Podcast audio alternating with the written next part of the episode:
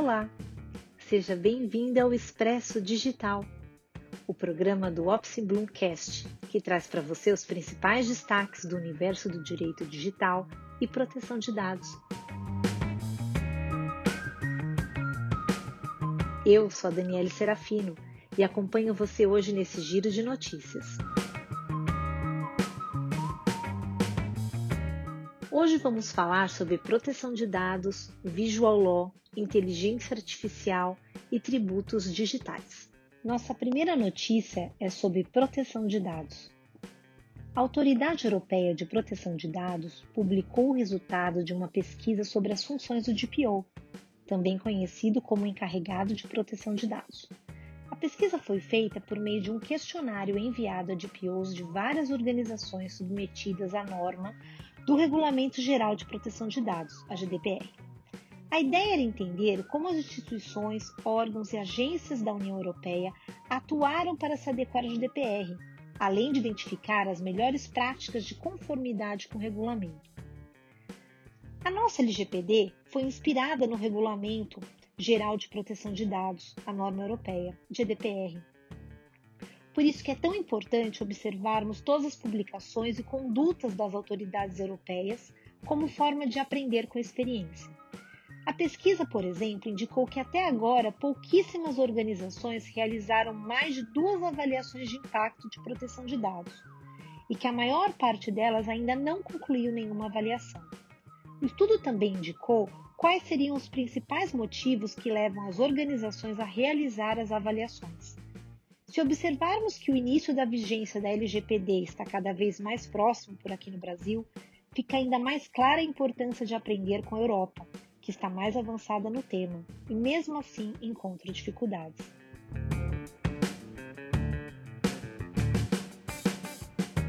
Agora vamos falar sobre Visual Law.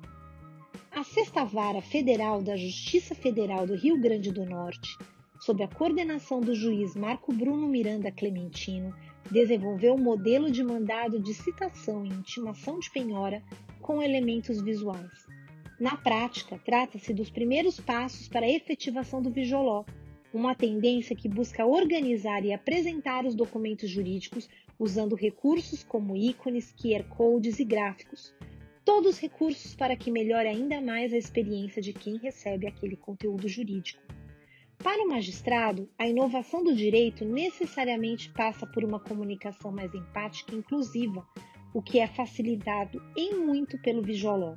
Observamos iniciativas como essa ao longo do Brasil. Um grupo de pesquisa em andamento busca identificar a opinião dos magistrados em todo o país a respeito da aplicação do Visualó na justiça. Essa pesquisa estará concluída ainda em 2020 e os resultados delas compartilharemos aqui com vocês.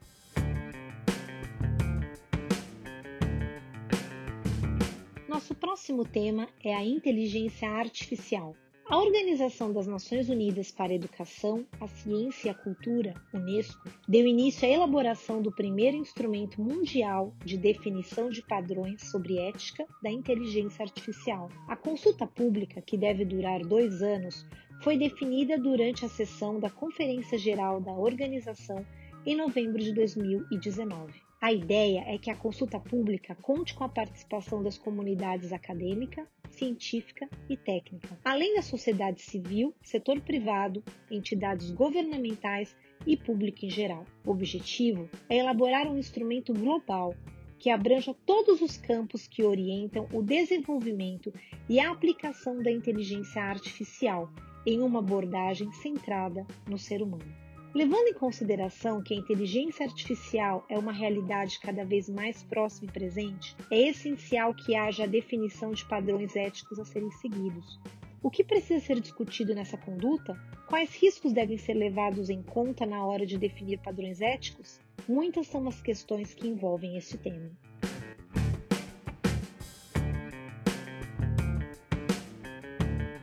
O ministro da Economia, Paulo Guedes, acredita que a reforma tributária deva ser aprovada ainda neste ano.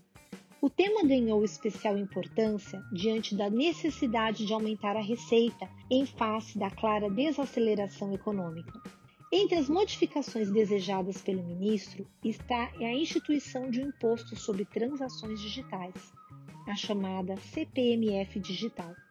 A ideia é evitar o imposto sobre a folha de pagamento, que, segundo ele, seria o mais cruel dos impostos. No entanto, alguns parlamentares já mandaram um recado de que a reforma tributária seria aprovada apenas se não abrangesse o imposto sobre transações digitais. Assim, surge um impasse. Vamos acompanhar o desenrolar deste assunto. E como já virou tradição aqui no Expresso Digital, deixo para você uma dica de leitura a Autoridade Europeia de Proteção de Dados lançou recentemente dois documentos bastante esclarecedores e ilustrativos. O primeiro deles tratou dos principais fundamentos do relatório de impacto de proteção de dados, explorando o recurso dos infográficos de forma bastante didática. O outro é um checklist a ser observado no processo de adequação da organização à GDPR. E antes de encerrar, gostaria de convidá-lo para participar do segundo preview online do Congresso de Direito Digital, Tecnologia e Proteção de Dados. O evento, que é gratuito e organizado pela Opsi Bloom Academy, acontecerá no dia 21 de julho. Para mais informações, visite o site opsiblumacademy.com.br. Nosso episódio de hoje chegou ao fim mas na semana que vem tem mais. Toda quarta-feira ao meio-dia lançamos um novo episódio do Office Bloomcast, disponível nas principais plataformas agregadoras de podcast. Não deixe de visitar o nosso site www.opsibloom.com.br e acompanhar as últimas notícias de proteção de dados e privacidade no nosso portal da privacidade www.portaldaprivacidade.com.br eu sou Daniele Serafino e foi um prazer estar com vocês. Até a próxima!